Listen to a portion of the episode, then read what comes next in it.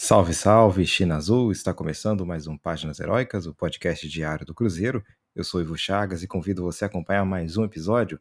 Pessoal, nos siga nas nossas redes sociais, no X é o arroba Página Heroicast, no, Instagram o Páginas Heroicas Cast. Super importante, mais uma vez, frisar aqui o apoio de vocês né, nessas redes sociais e também, na caso queiram, né, é, comunicar-se, assim, mandar mensagens aqui para o podcast, é sempre importante é, até porque a ideia aqui é que vocês participem cada vez mais desse podcast.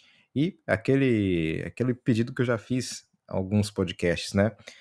Por favor, seria muito interessante, seria muito importante para mim que vocês divulgassem esse podcast com os cruzeirenses que vocês conhecem, né?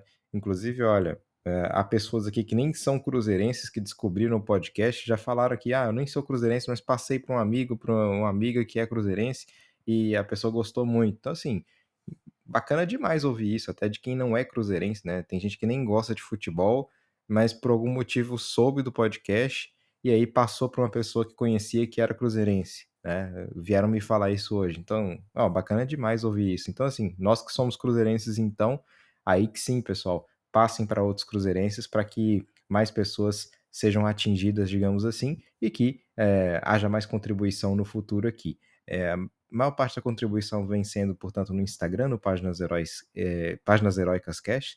Portanto, Páginas Heróicas Cash, se puderem, nos sigam lá no Instagram, tá? Bom, pessoal, hoje o áudio vai ser bem curto, é, tô aqui com algumas visitas em casa, tô tentando não fazer muito barulho, o pessoal já tá até dormindo, mas como aqui o compromisso é que o podcast seja de fato diário para vocês, não vou faltar com esse compromisso, vai ter episódio independentemente da situação, a menos que aconteça alguma coisa urgente, assim, aí a gente não tem como é, é, deixar de adiar, mas é, vou sempre tentar realmente trazer aqui conteúdos diários.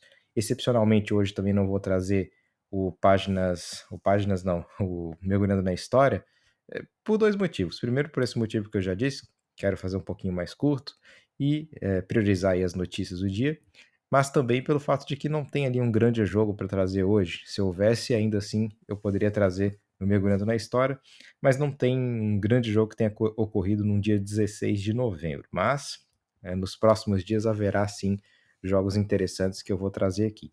Bom, falar de algumas informações que apareceram por aí, sobretudo do Samuel Venâncio. Ele trouxe uma informação, uma informação a respeito da torcida do Cruzeiro, né? Suspensa preventivamente, né? Isso já tinha sido divulgado, mas o Samuel conversou com o pessoal lá responsável, né? Do STJD e uh, a questão é que são duas denúncias contra o Cruzeiro, uma por importunação e a outra pela invasão em si. E cada uma dessas denúncias poderia levar aí a uma pena máxima de 10 jogos, totalizando 20 jogos. É, pessoal, pesado, eu acho que é, é a lei, né? É a regra, mas eu acho até um pouco injusto, porque quer queiramos, quer não, eu não, eu não acho nunca que o clube tenha que pagar pela atitude da torcida. Sinceramente falando aqui para vocês. Porque essas pessoas que invadiram o campo, né, que importunaram, elas são identificáveis. A partir do momento que são pessoas identificáveis, que essas pessoas sejam processadas, né, que essas pessoas é, sofram as consequências e não o clube. Eu até entendo quando isso ocorre, por exemplo, numa situação na qual o clube é o mandante e que tem que, de fato, é, garantir que exista segurança em campo. Né? Ou seja, se o Cruzeiro fosse mandante, eu acho que faria todo sentido que o Cruzeiro fosse punido né, com, com jogos sem torcedores, porque aí é uma, foi uma falha do Cruzeiro. Agora, o jogo não foi na casa do Cruzeiro, o jogo foi fora, a atitude da, da torcida foi ruim, foi péssima, foi condenável, sim. Mas então, o clube sofrer essas consequências num jogo na, no qual ele não tinha sequer nenhum tipo de opinião a ser dada em relação à segurança, né? Quanto mais ações em relação à segurança, eu não acho que seja justo. A regra é a regra e ela tem que ser cumprida, deixando bem claro, mas eu não acho justo, simplesmente não acho justo. É, acho que essa punição tinha que vir aos indivíduos que fizeram esse, cometeram esses atos, no mais, é, ou seja, o, o, máximo, uma punição à torcida que participou ali, a torcida organizada que participou, mas não ao clube. Mas tudo bem, a gente entende que isso também é uma medida para que, que isso seja evitado no futuro, para que não volte a acontecer. Ainda assim, bom, é, é o que é. E aí a torcida do Cruzeiro será privada de participar ativamente desses três últimos jogos em casa, o que poderá também nos atrapalhar dentro de campo. Não na visão do Ronaldo, porque ele acredita que a torcida mais atrapalha do que ajuda, né? Pelo menos foi o que ele disse. Mas a gente sabe que é muito mais difícil sem a torcida, né? Enfim, vamos torcer para que não sejam aí esses 20 jogos, para que o número de jogos seja diminuído, né, de alguma forma, para que pelo menos talvez aí no último jogo o Cruzeiro tenha torcedores contra o Palmeiras, por exemplo. É, o jurídico do Cruzeiro vai ter que trabalhar muito e muito bem para reverter essa situação. Bom, pessoal, e aí tem outra informação que o próprio Venâncio também trouxe, que era em relação à premiação do Cruzeiro caso não seja rebaixado. A CBF tem ali uma, uma, uma cota de divisões, digamos assim, de, de valores para os times que ficam na Série A. Portanto, é, no ano passado, de acordo com Samuel Venâncio, o Cuiabá, que ficou ali em 16 foi o primeiro fora da zona de rebaixamento, ganhou por volta de 15 milhões de reais. É um dinheiro considerável, pessoal. Inclusive, na situação em que o Cruzeiro está, por exemplo, pode ser o dinheiro aí do bicho. Parte desse dinheiro pode ir para o bicho. Então, se o Cruzeiro se garante, pô, pessoal, vamos receber um valor X, parte desse valor vai para o bicho para motivar aí o pessoal, enfim. É, eu acho que o salário em dia já é, uma, já é algo que deveria motivar as pessoas a darem o melhor delas.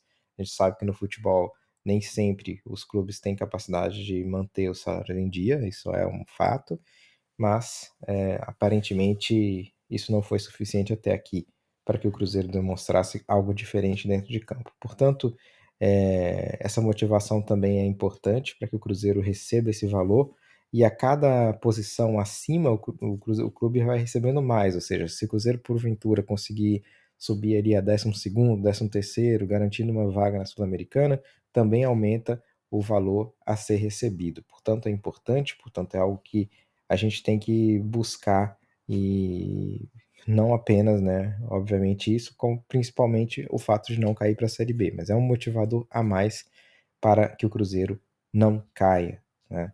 Isso é um... E aí, quando a gente fala, às vezes algumas pessoas falam, ah, mas o Ronaldo não se importa caso o Cruzeiro caia. Se importa, porque vai doer no bolso dele. É dinheiro que ele vai deixar de receber na SAF dele. 15 milhões de reais é muito dinheiro, pessoal. Então, para você simplesmente abdicar e ficar feliz caso caia. Então, a gente sabe que eles vão tentar ao máximo manter o Cruzeiro na Série A, porque tem questão financeira envolvida e tem questão também do que pode acontecer caso o Cruzeiro caia. Eu acho que a torcida do Cruzeiro esse ano está muito mais mordida, muito mais doída do que em 2019, até porque era um contexto diferente, em que o clube havia sido roubado e agora esses jogadores estão recebendo em dia. Portanto, a revolta da torcida é muito grande e é compreensível. Bom, pessoal, em relação agora a Itu, eh, Fortaleza, né? Quais são esses jogadores que irão para Fortaleza? A gente ainda não sabe, sei, sabemos que estão treinando, é, mas que nem todos os que estão treinando em Itu, obviamente, irão à Fortaleza. Portanto, haverá aí uma, uma, uma adequação aí a todos esses. Foram vários garotos da base. Podemos esperar que alguns deles estejam, portanto, em campo, ou pelo menos relacionados, mas não todos eles, né? Isso vai depender também do estilo de jogo do Paulo Torre, do que, que o Paulo Torre precisa. Aparentemente ele gosta de jogar num 4-3-3, enfim, vai precisar de volante. Será que o Henrique poderia entrar? Não sabemos ainda. Bom, pessoal, é, então é isso. Muito obrigado. Hoje foram poucas notícias de fato, porque não houve ali uma movimentação tão grande nos bastidores do Cruzeiro, mas sempre que houver, nós vamos trazer aqui no nosso podcast. Mais uma vez, muito obrigado a vocês. Saudações celestes, pessoal, e até amanhã. Tchau, tchau.